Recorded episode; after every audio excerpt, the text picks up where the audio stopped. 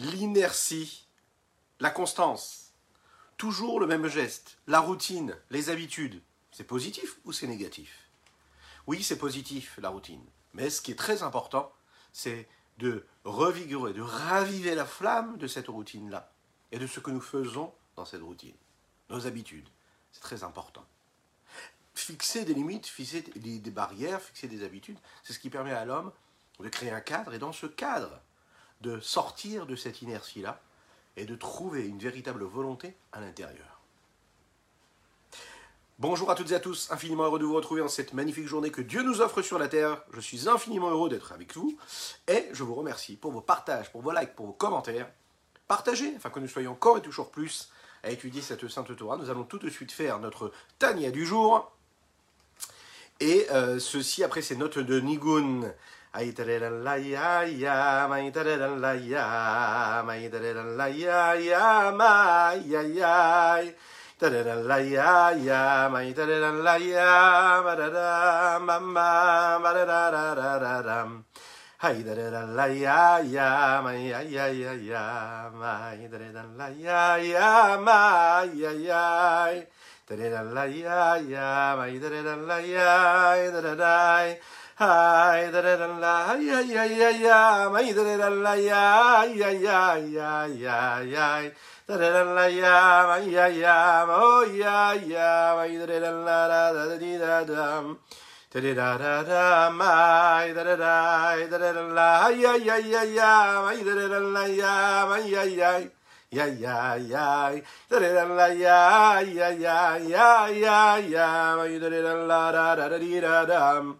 Da da da da da my da da da da da da da da da da da da da da da da Hi ya ya my ya ya da da la da da da da da da da Hi da da la ya ya ya ya ya ya ya ya Ay ay ay ay ay ay ay da da da ya ya ya ya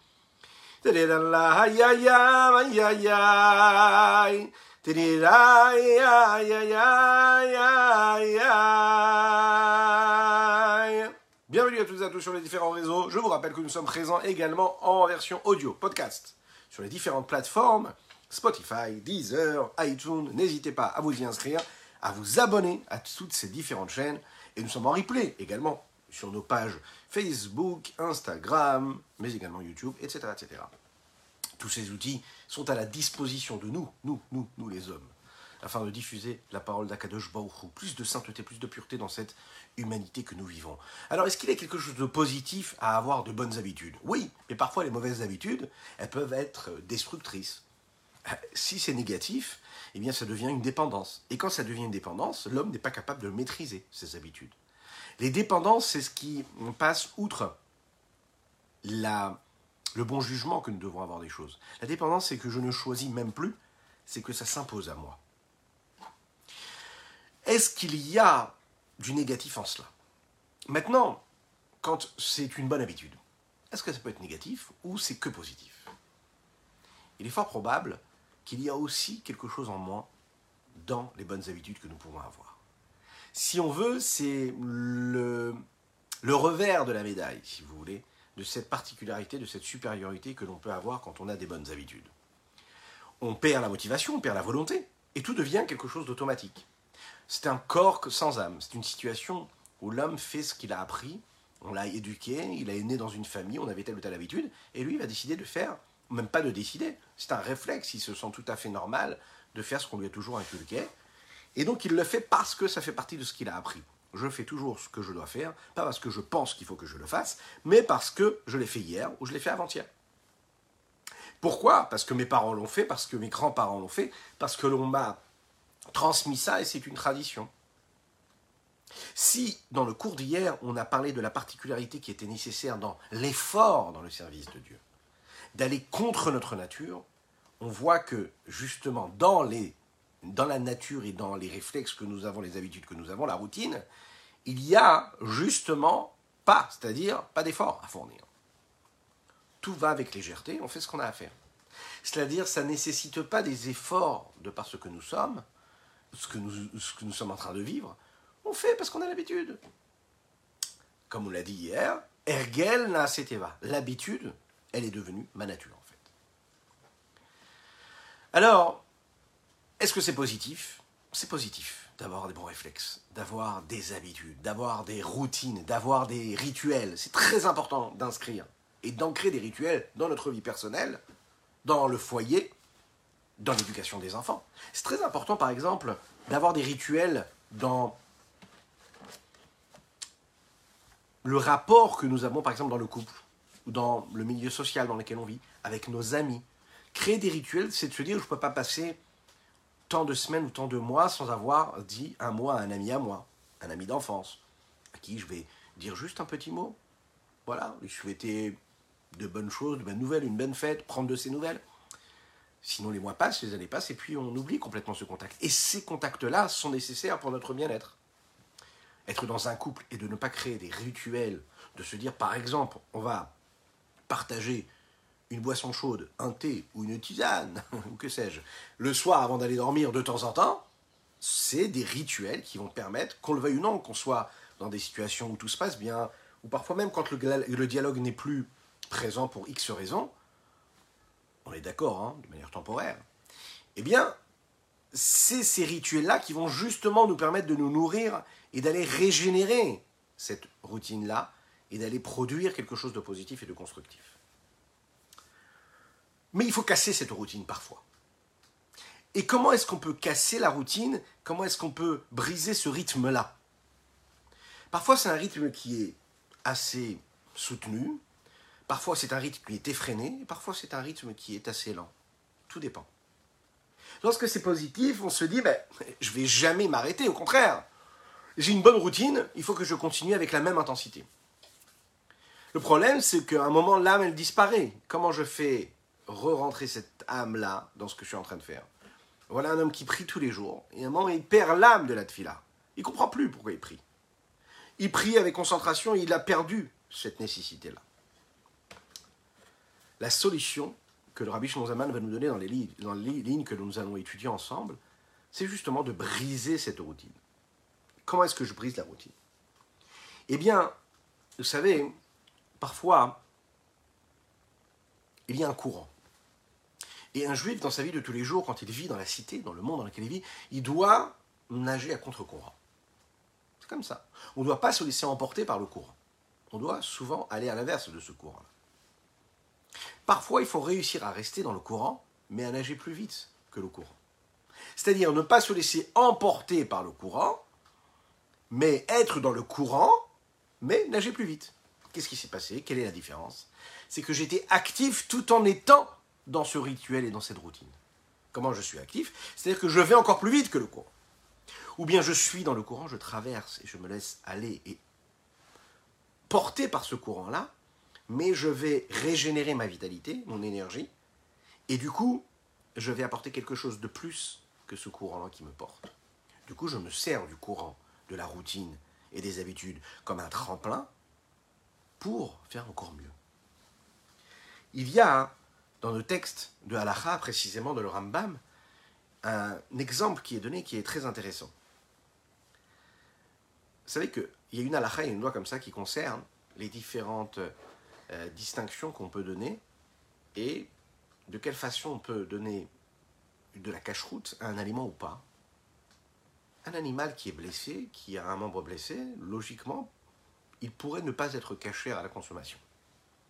Prenez un petit, une petite poule ou un petit coq, d'accord Le poulet, qui, c'est une halakha hein, qui est donnée comme ça, qui tombe par exemple dans l'eau. Il tombe dans l'eau et reçoit un coup.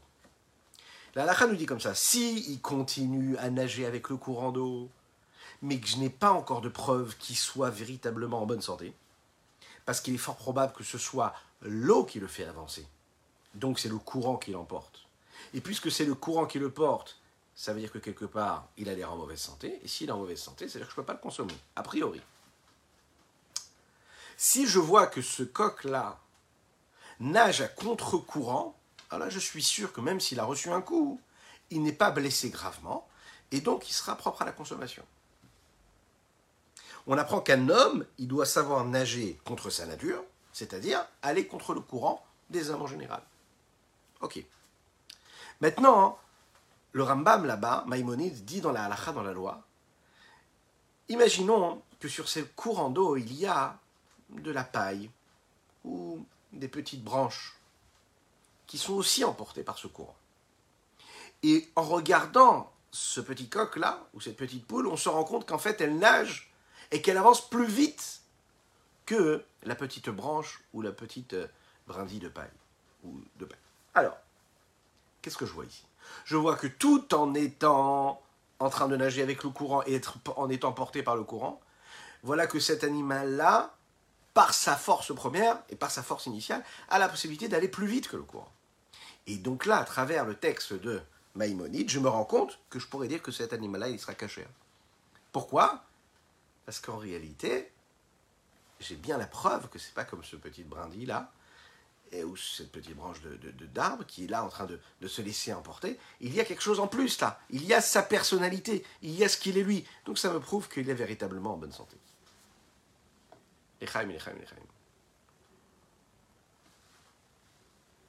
Dans la vie, c'est comme ça. Parfois le courant est négatif. Donc je vais contre ce courant. Parfois, j'ai ma nature humaine qui m'amène à des choses qui sont négatives. Ça peut être plein, plein, plein de, plein, plein d'exemples, hein, à, différents niveaux, à différents stades, intellectuels ou émotionnels. J'ai des habitudes, j'ai des traits de caractère qui font que, par exemple, dans des situations, je n'arrive pas, je me sens complètement bloqué et enfermé par ma nature, et je n'arrive pas à m'en sortir de ces situations-là. Peu importe ce que je vais faire, je vais me retrouver face à ces situations-là, et je sais que je n'ai pas, j'ai pas de ressources. Je me sens complètement bloqué. C'est ma nature. C'est une une habitude que à chaque fois je suis le même, peu importe ce que j'ai fait la veille ou ce que je ferai le lendemain, je me sens enfermé dans ces situations-là, je ne sais pas comment m'en sortir, et je me sens prisonnier de ma nature. Est-ce qu'il y a une solution? Est-ce qu'il y a quelque chose en nous, des ressources qui nous permettent ben, de nous transcender, de nous transformer, d'inscrire quelque chose de nouveau, d'effacer, d'effacer ces traits de caractère qui nous enferment et qui nous permettent qui ne nous permettent pas d'être celui qu'on devrait être dans telle ou telle situation, est-ce qu'on a en nous ces ressources-là? Quand les habitudes elles sont positives, bien sûr on ne va pas aller nager contre courant. Quand elles sont positives, on nage avec le courant. Mais on va réinitier quelque chose qui vont faire en sorte qu'on va briser cette routine-là. Vous savez, une personne qui va travailler, on appelle ce qu'on appelle les heures supplémentaires. Tu as travaillé, tu as fait ce que tu devais faire, et on te demande d'aller travailler encore un petit peu plus, parce qu'il y a encore d'autres travaux à terminer. En général, pour les heures supplémentaires, on est payé en plus.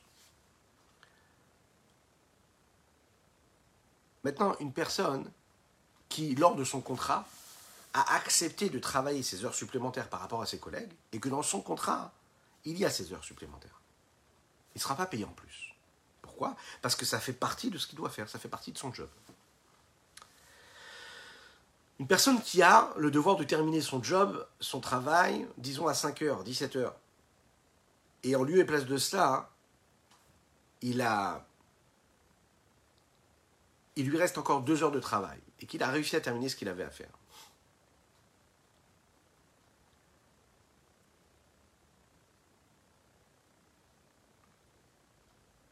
Qu'est-ce qu'on va dire? Est-ce qu'on va dire qu'on va lui enlever de sa paye parce qu'il a réussi à finir ce qu'il devait finir ou pas? Celui qui pense comme ça, c'est quelqu'un de mauvais.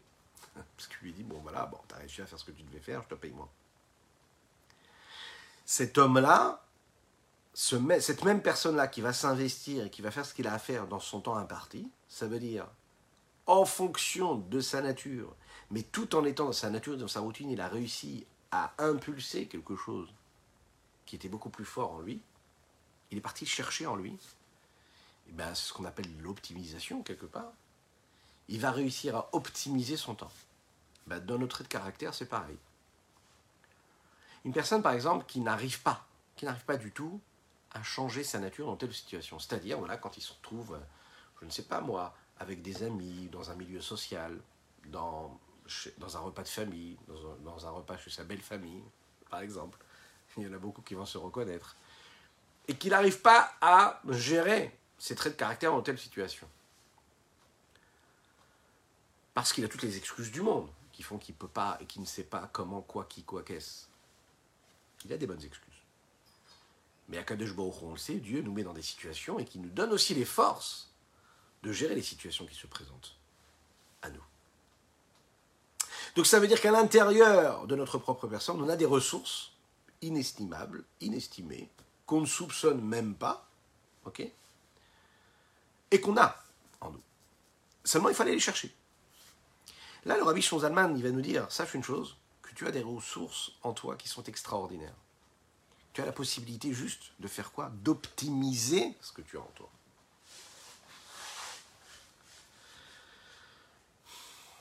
Une personne, par exemple, qui a l'habitude de prendre toujours la même route, le même chemin, il le fait de manière automatique.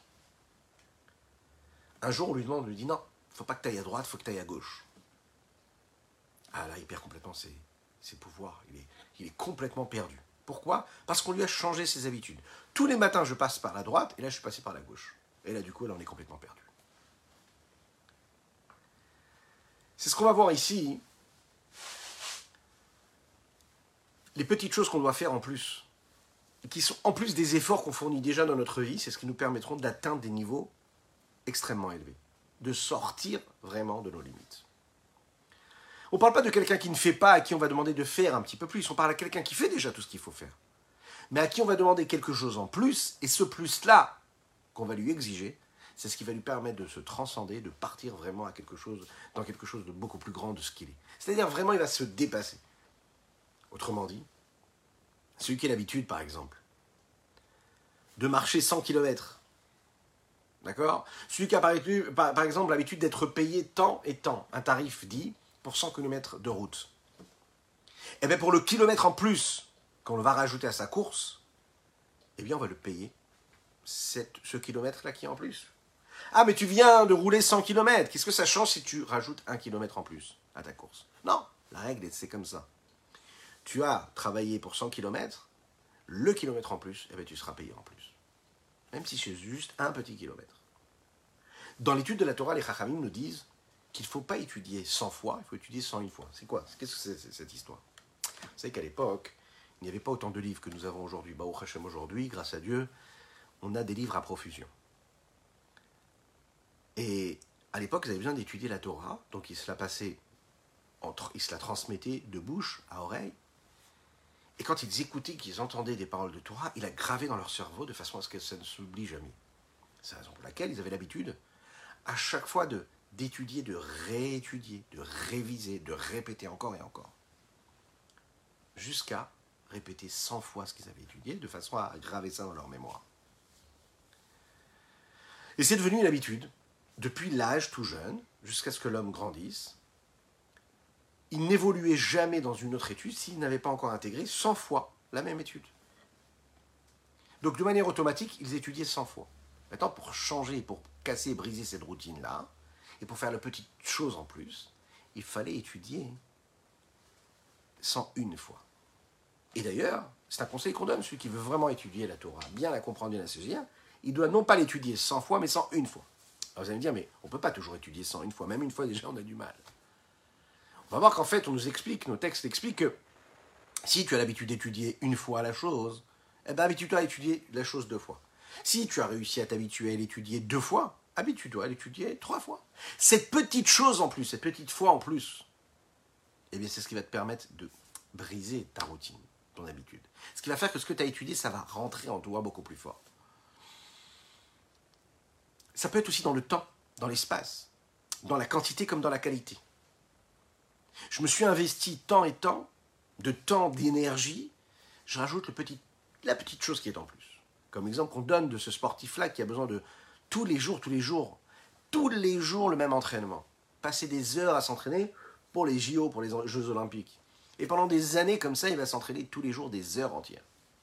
Et quand il fait ses exercices, il n'en peut plus, il n'en peut plus, il a vraiment couru, couru, couru encore et encore, il a fait tous ses exercices, et là son coach lui dit, allez encore un Et là il n'en peut plus, lui. La seule chose qu'il a envie, c'est de, de tout abandonner. Ce petit geste en plus qu'il va faire, ce petit kilomètre en plus qu'il va courir, cette sensation qu'il a quand ses, muscles vont commencer à brûler, c'est cette petite chose en plus qu'il va faire, qui va passer de l'autre côté, qui fera partie des gagnants et non pas des juste de ceux qui participent. Un juif, il ne peut pas juste être un participant. Il doit être un gagnant. Il faut qu'on soit notre propre gagnant de nous-mêmes. Pas parce qu'on est en combat contre quelqu'un d'autre, parce qu'on est en combat contre soi-même. Et quand on a l'impression de notre vie, vie sociale, vie familiale, vie de couple, peu importe, on a vraiment l'impression d'être devant un mur, d'être devant une force contraire de ce que nous sommes, c'est-à-dire une force qui va à l'inverse de nos habitudes, de nos routines, de nos ancrages, de nos attitudes, de nos aptitudes. Qu'est-ce qu'on fait? On doit se dire que le combat n'est pas contre la personne ou contre la situation qui est face à nous. On doit se dire que c'est en nous que se joue le combat. C'est pas chez l'autre le problème. C'est pas que tu dois aller chercher des ressources en toi pour aller euh, trouver la solution pour soumettre celui qui est en face de toi. Pas du tout. Ou bien pour fuir la situation dans laquelle tu es. Pas du tout. J'accepte la situation. Et de cette situation-là, et dans cette situation-là, je vais aller chercher en moi des ressources que je n'imaginais même pas. Et oui, parfois on ne voit vraiment pas comment, qu'est-ce qu'on pourrait faire et qu'est-ce qu'on pourrait être face à ces situations-là. Mais on a ce pouvoir en nous qui nous permettra justement bah, d'aller chercher quelque chose de plus fort et qui fera qu'en nous, on aura été différent. En nous, on aura trouvé la force eh ben, de briser cette routine-là et cette, euh, inertie, souvent. Nous étudions pour la Refoua Shelema de Pinchas Ber Ben Yentel, mais également pour la Refoua de Shalevet Esther, Ben Yael, et qu'Hachem lui donne beaucoup de force, beaucoup d'énergie, et qu'elle puisse être en forme pour accomplir la Torah et les mitzvot. Alors c'est justement ce qu'a en général un Baal Teshua, vous savez, celui qui fait la Teshua. C'est le cas quelqu'un qui est Baal Teshua, c'est quelqu'un qui a décidé de quitter son ancienne route, son ancien chemin, et d'emprunter un nouveau sentier. Ok. C'est celui qui hier a fauté, qui demande pardon à Dieu avant d'aller dormir et prendre des bonnes décisions. Et puis le matin, il se lève et dit Ok, aujourd'hui je ferai mieux, je tomberai pas. Il fait chouvas. C'est ce qu'on peut trouver par exemple de manière beaucoup plus moderne et commune chez les personnes qui ont vécu dans une famille qui n'était pas religieuse et qui à un moment de leur vie ont décidé de faire chouvas. Ou ce qui, peut se euh, ce qui peut se passer aussi chez une personne qui va se convertir qui n'a pas du tout une vie juive, qui d'un coup va avoir cette vie juive. Comparé à un homme, par exemple, qui va naître dans une famille pratiquante et religieuse. Celui qui a grandi de manière religieuse, alors il a étudié la Torah, alors il a fait les mitzvot, ça fait partie de sa base, ça fait partie de ses habitudes, de sa routine, ça fait partie de sa normalité. Alors bien sûr, c'est quelque chose de magnifique, parce qu'il a toujours fait. Grandir dans la sainteté et la pureté, c'est magnifique. D'un autre côté, il n'y a pas eu d'effort. Il n'a pas brisé cette routine. Il n'a pas cherché à être authentique, à être lui-même. C'est ce qu'on lui a appris à être. Et ça, ça nécessite de savoir une chose, des forces inouïes. Et ça demande beaucoup, beaucoup, beaucoup, beaucoup, beaucoup de force à l'homme. De casser cette routine-là et d'aller trouver l'âme et de redonner de l'âme à ce corps qui a l'habitude de faire tel ou tel geste, tel ou tel mitzvah. Vous savez, il y a dans notre public, et on le sait, ceux qui nous regardent et ceux qui regardent en replay également, au Hachem, que Dieu vous bénisse d'ailleurs, et merci pour vos retours, puisque vous nous donnez aussi la possibilité de savoir euh, de quelle façon vous prenez ces choses-là, ces enseignements que le Rabbi Zalman nous donne. Il y a ces personnes qui, pour eux, c'est un combat extraordinaire, c'est très très difficile, il faut savoir. Un enfant, un jeune homme qui vit dans une famille religieuse, qui est né dans une famille religieuse, qui va elle-même, après se marier, avoir des enfants, etc., parfois, elle peut, que Dieu nous en préserve, perdre complètement le goût à la Torah et les mitzvot. Elle n'a plus le goût. Elle voit pas du tout l'utilité. Alors, Baruch Hashem, nous avons la chassidoute. Et Baruch Hashem, grâce à Dieu, ce qu'il faut faire, c'est faire ce petit geste en plus pour briser cette routine, pour briser ces réflexes habituels. Et pour se dire que même si c'est toujours les mêmes gestes, même si c'est toujours les mêmes mots qu'on prononce, si on va faire un travail un petit peu plus fourni que l'autre qui n'a pas besoin de fournir ce travail-là. Parce que le Baal Chouva, lui, qui découvre la Torah et les mitzvot, qui n'a jamais pratiqué, il trouve ça tellement magnifique. Et surtout qu'avec son authenticité, il voit ce que ça peut lui apporter. Et puis il voit la vérité en face de lui, il voit Dieu qui se dévoile. Ah, lui, il est pris par une force. Il n'y a rien qui lui fait peur. Il va aller très très haut, très très loin, encore plus que l'autre qui est né dans une famille religieuse et pratiquante. Ce qu'il faut savoir, c'est que ce petit geste en plus qu'on fera, 701e fois qu'on fera. Encore une fois, quantitatif ou qualitatif, c'est justement ce qui peut régénérer l'énergie et la force qui nous permettra de retrouver le goût à tout cela. Regardons les mots que le rabbi Zalman emploie ici.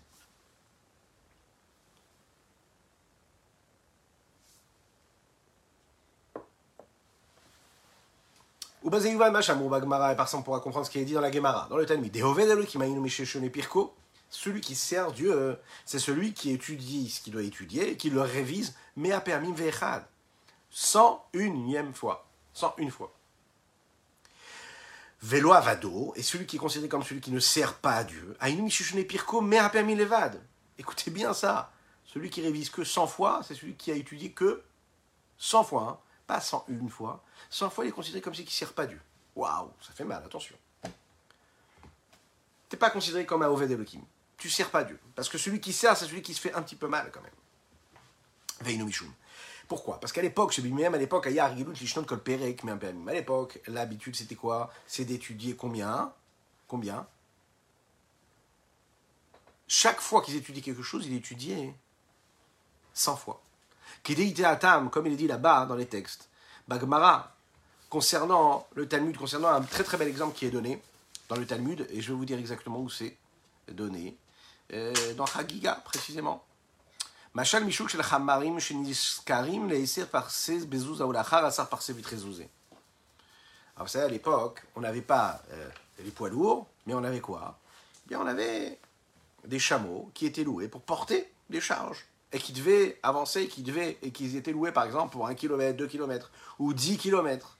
10 parsées. 10 parsées, c'est une fameuse, euh, euh, 10 parsaot en hébreu, euh, quantité de kilomètres et ils étaient payés pour cela un zouz, une pièce.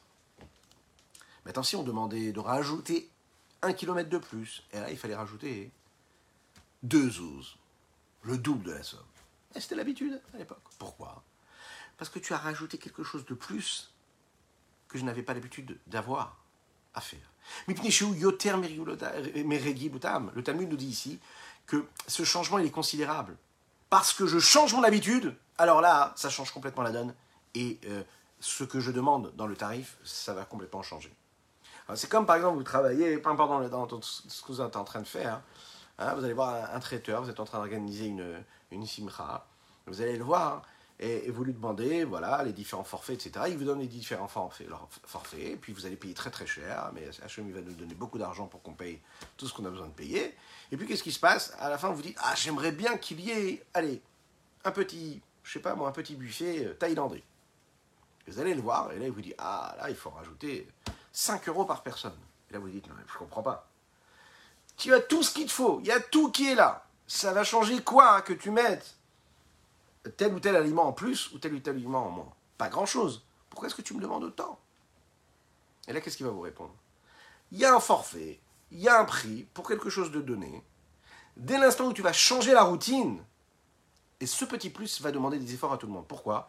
Parce que celui qui va devoir s'en occuper, celui qui va devoir acheter euh, euh, cet aliment-là, celui qui va devoir fournir ce petit effort-là, il faut le savoir. Tout ce qui va être mis en route, c'est quelque chose d'en plus. Qu'on le veuille ou non, c'est comme ça. Parfois, on a du mal à l'accepter. Mais c'est ce petite chose en plus qui va apporter quelque chose en plus, qui lui eh ben, nécessite d'être payé plus. Celui qui a l'habitude d'étudier 100 fois, il ne se fatigue pas. Son cerveau, il est habitué.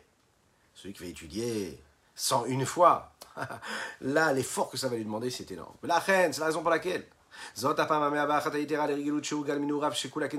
Cette fois-là, en plus, qui va rajouter sur ces 100 fois-là, qui est différente de ce qu'il a toujours fait depuis qu'il est toujours petit. Ça veut dire que toi, tu t'es habitué à toujours faire. Toi, tu dis, mais attends, je comprends pas. Je fais ça, j'ai plus de goût, j'ai l'impression de faire quelque chose que j'ai toujours fait. Je le fais de manière machinale. J'ai, voilà, j'ai plus de goût. Qu'est-ce que tu me dis? Tu me dis non, non, rajoute encore un petit peu. Comment, si je rajoute encore un petit peu, ça va me donner le goût? Comment? Elle vient le Tania ici, et la Gemara, en l'occurrence le Talmud, il vient me dire en effet, sache que tu vas pouvoir recevoir quelque chose que tu ne soupçonnais même pas, que c'est dans cette foi en plus, dans cette intensité-là, de cette conviction en plus que tu es en train de rajouter dans ton étude, dans ce que tu es en train de faire, que justement, tu retrouveras le goût parce que tu vas faire cette fila en te concentrant un petit peu plus, eh bien toute cette fila que tu avais l'impression de faire de manière routinière, elle va retrouver toute sa force et toute sa puissance. Parce qu'à un moment de la tefila, tu vas fermer tes yeux tu vas dire, allez, je pense à chaque lettre que je suis en train de dire, au moins pendant trois lignes. Je pense à chaque mot. Vous allez voir, faites-le, testez-les. Vous allez voir que toute la tefila après, elle a une autre, elle a un autre goût, elle a une autre, une autre allure. Parce que je me suis fait un petit peu mal. Voilà, un petit peu plus mal que j'ai l'habitude de me le faire en général. Alors, dans les mots ici, regardez comment il le dit. Il dit que c'est ça, Oved Elohim.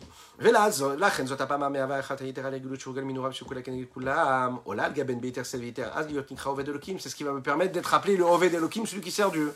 Pourquoi? Parce que pour pouvoir changer la nature de mes habitudes, ok?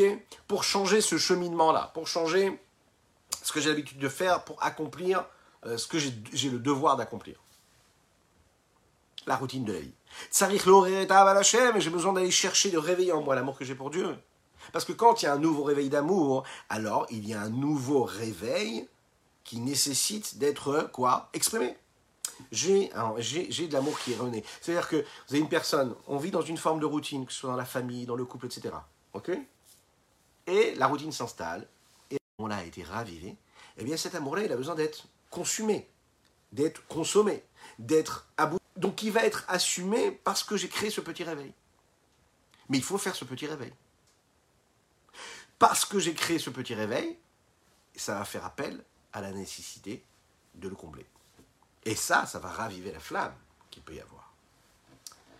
Tsarich l'horaire est à il faut aller chercher quelque chose qu'on n'avait pas l'habitude d'avoir. Et c'est à cet amour qu'un homme il a réussi à aller, à arriver, à l'idée chez quand il va réfléchir à la grandeur de Dieu dans son cerveau.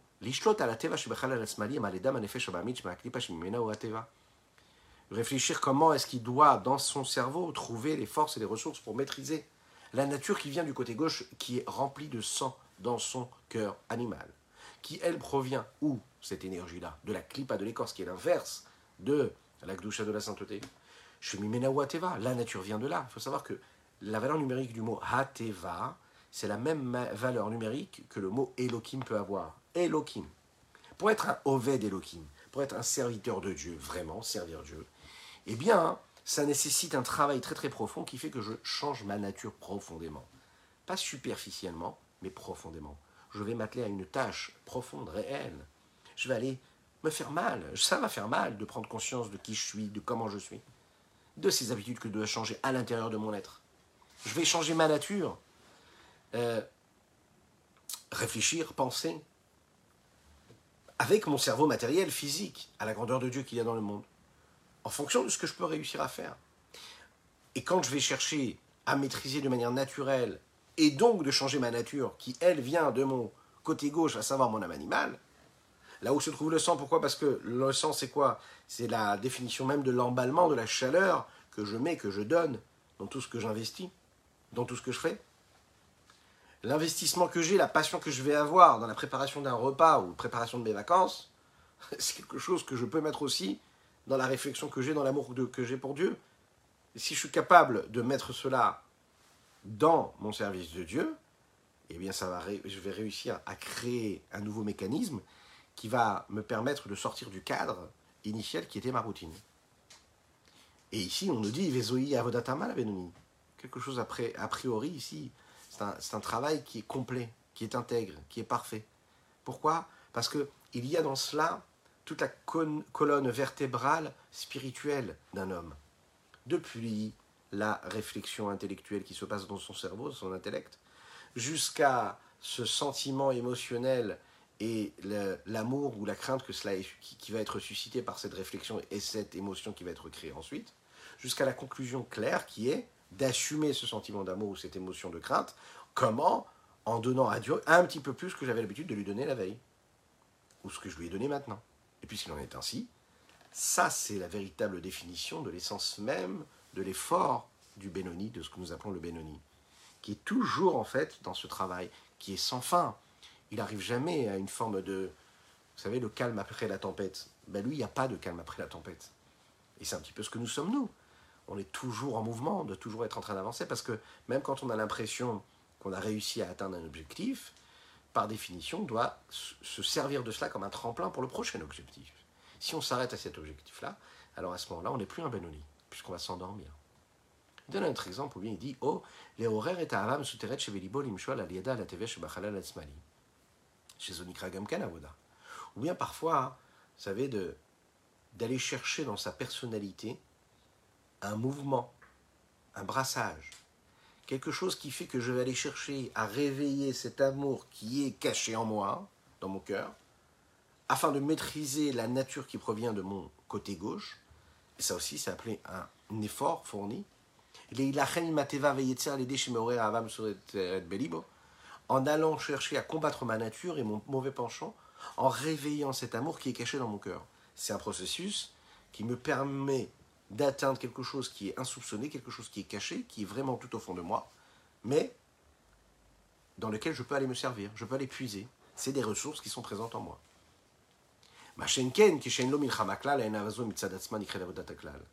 Par contre, s'il n'a pas vraiment de combat. S'il n'est pas dans ce mouvement-là de combat, alors à ce moment-là, cet amour-là qu'il a, hein, on ne peut pas dire que c'est un amour qui est assumé, qui fait partie de son travail. Autrement dit, un amour qui est superficiel, global, en général, oui, j'aime Dieu.